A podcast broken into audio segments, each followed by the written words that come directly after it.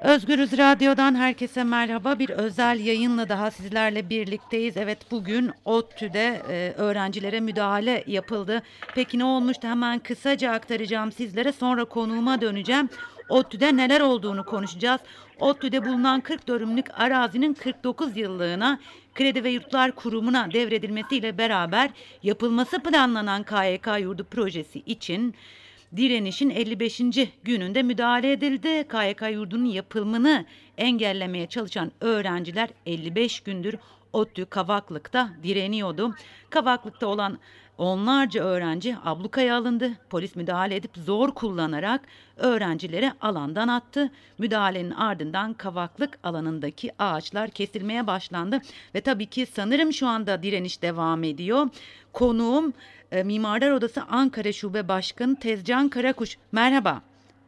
Merhaba, iyi yayınlar. Çok çok teşekkür ediyorum. Şu anda tam olarak ODTÜ'de neler oluyor e, bize aktarabilir misiniz? Arkadan öğrencilerin sesini de duyabiliyorum ben.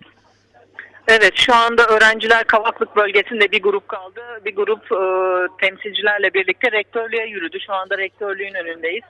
E, rektörü buraya davet ediyorlar. Çünkü bütün bu sürecin sorumlusu, baş aktörü e, rektör aslında onun basiretsizliği, süreci yönetememesi ve e, gerçekten ODTÜ'nün değerlerini, öğrencilerini e, koruyamamasından kaynaklı. Dolayısıyla şu anda e, direniş devam ediyor, gösteriler de devam ediyor. Hem e, Kavaklık bölgesinde ağaç kesimi devam ederken orada bir grup bekliyor.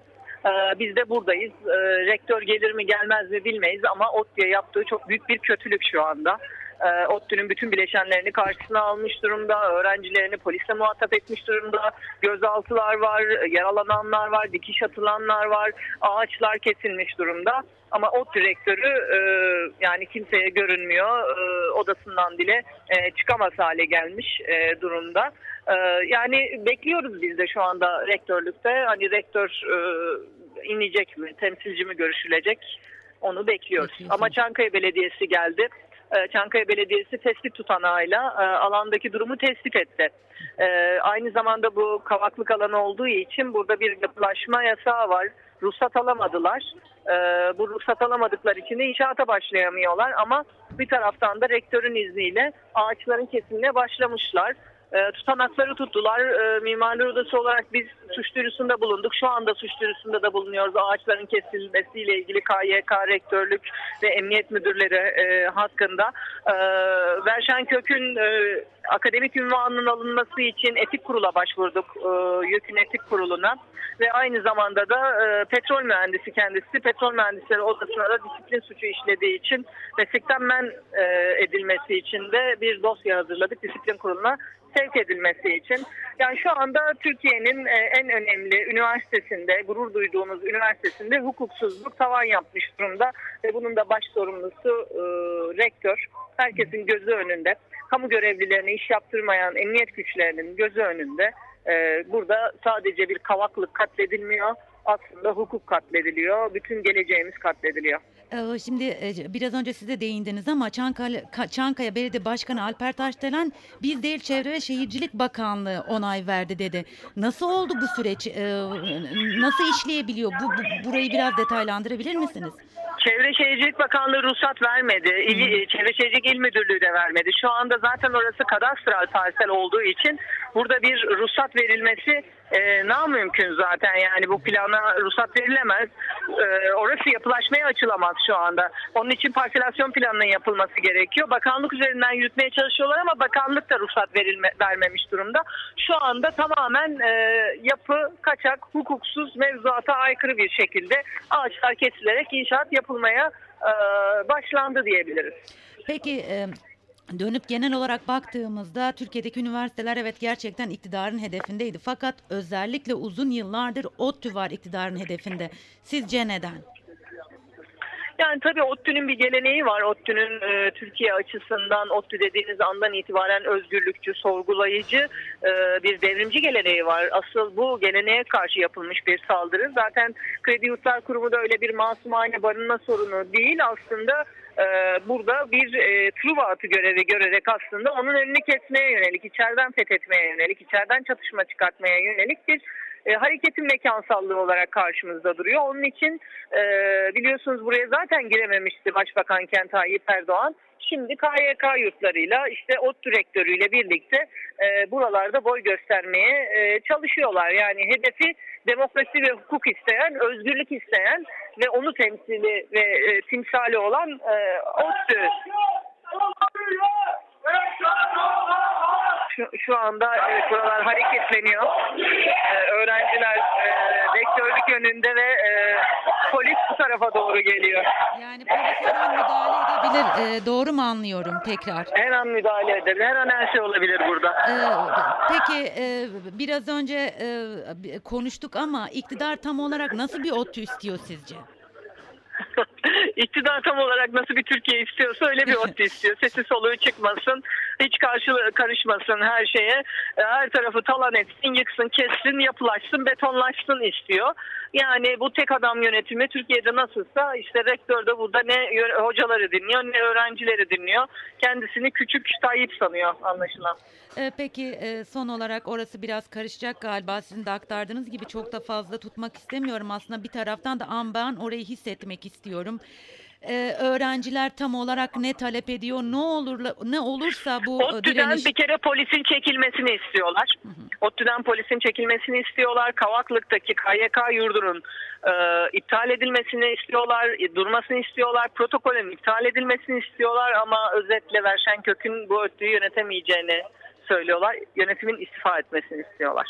Peki siz e, Mimarlar Odası Ankara Şube Başkanı olarak e, var mı söylemek istediğiniz bir şey? Buradan seslenmek istiyor musunuz?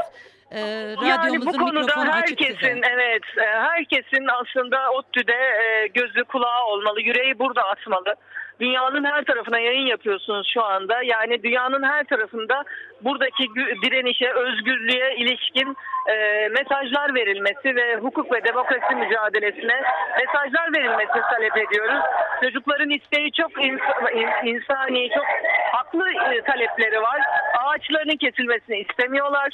Oradaki canlıların ölmesini istemiyorlar. Muhatap alınmak istiyorlar. Bileşenlere sorulmamış. Yurt istemiyorlar. Biz yurdumuzu kendimiz yaparız diyorlar. ODTÜ Mezunlar Konseyi zaten ben yurdu yaparım. KYK'ya ne gerek var diye açıklama yapmış.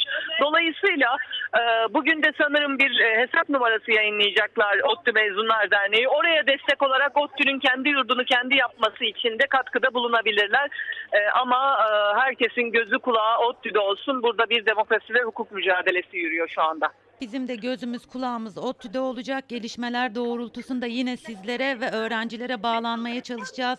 Verdiğiniz bilgiler için çok çok teşekkür ediyorum ben sizlere. Ben teşekkür ederim. Ben teşekkür ederim. İyi yayınlar. Çok iyi teşekkürler yayınlar. tekrar. Sağ olun. Özgürüz Radyo dinleyicileri Özgürüz özel programıyla sizlerleydik. OTÜ'ye gittik. Evet OTÜ'de polis var ve OTÜ direniyor dedik. E, ODTÜ'de bulunan 40 dönümlük arazinin e, 49 yılına e, devredilmesi söz konusu ve buraya bir KYK yurdu yapılacaktı. Öğrenciler 55 gündür direniyordu. Bugün öğrenciler e, Kavaklık'taydı. Yine direnişe devam ediyorlardı. Polis ablukaya aldı ve müdahale etti. Biraz önce Mimarlar Odası Ankara Şube Başkanı Tezcan Karakuş'a bağlandık ve aslında an beyan canlı olarak orada ne olup bittiğini bizlere aktardı. Müdahale edildiğini, yaralılar olduğunu söyledi. Gözaltılar olduğuna vurgu yaptı Tezcan Karakuş ve çok önemli bir şey söyledi aslında. Öğrenciler biz kendi yurdumuzu kendimiz yaparız diyorlar ve bugün bir hesap numarası yayınlayacaklar. O hesap numarasından o türlü öğrencilere destek olmak isteyenler destek olabilir dedi. Ve şunun da altını çizdi aslında ODTÜ'de bir yurda ihtiyaç yok. O yurt Truvat'ı görecek dedi. E, bu da önemli bir e, sözdü. Bunun da altını çizmekte yarar var. E, ODTÜ savunulmalıdır platformundan bir açıklama e, yapıldı. E, direnişin devam edeceği söylendi. İsterseniz dilerseniz kısaca onun da e, onu da sizlere aktarmış olayım. ODTÜ savunmalıdır platformunun e, açıklaması şu şekilde.